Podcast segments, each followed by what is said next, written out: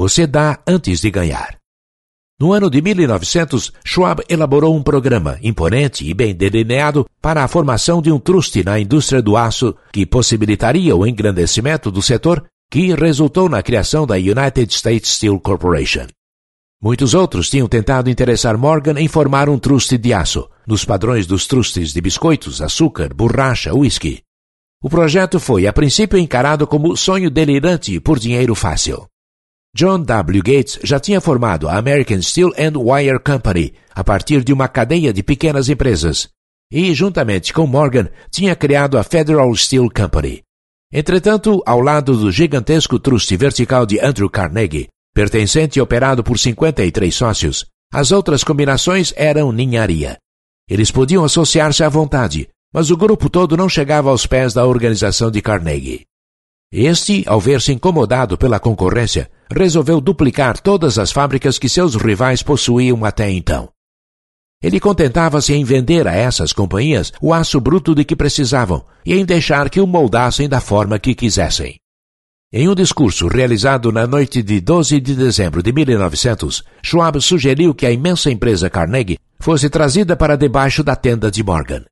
Ele falou sobre o futuro do mundo para o aço, a reorganização para a eficiência, a importância da especialização, da união de fábricas fracassadas e a concentração do esforço nas propriedades florescentes, da conquista de mercados estrangeiros. Mais ainda, Schwab disse aos industriais que o propósito deles até então fora criar monopólios, elevar preços e extrair gordos dividendos. Schwab condenou veementemente este sistema. A falta de visão de tal política estava no fato de que restringia o mercado, numa época em que tudo gritava por expansão. Baixando o custo do aço, argumentava ele, criar-se-ia um mercado em constante expansão. Encontrar-se-iam mais utilidades para o aço e boa parte do comércio mundial poderia ser conquistada. Quando terminou o jantar no University Club, Morgan foi para casa para pensar sobre as predições de Schwab. Uma semana depois, Morgan mandou buscar Schwab, e achou-o um tanto reservado. Carnegie, disse Schwab, não iria gostar de saber que seu presidente da companhia flertara com o imperador da Wall Street. Quando Schwab foi chamado para consumar o negócio, não sabia sequer se Andrew Carnegie iria ao menos ouvir a oferta de vender sua companhia aos rivais.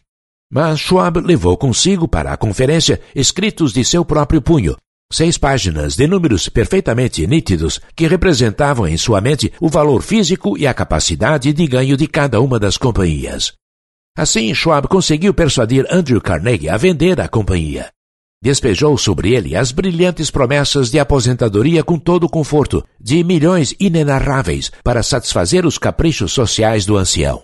Depois, Carnegie escreveu um número num pedaço de papel, estendeu-o a Schwab e disse: Está bem, venderemos por esta quantia.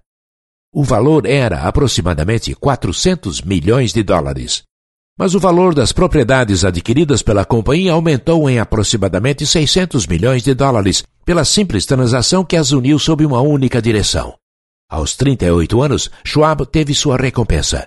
Foi feito presidente da nova companhia, ficando no poder até 1930.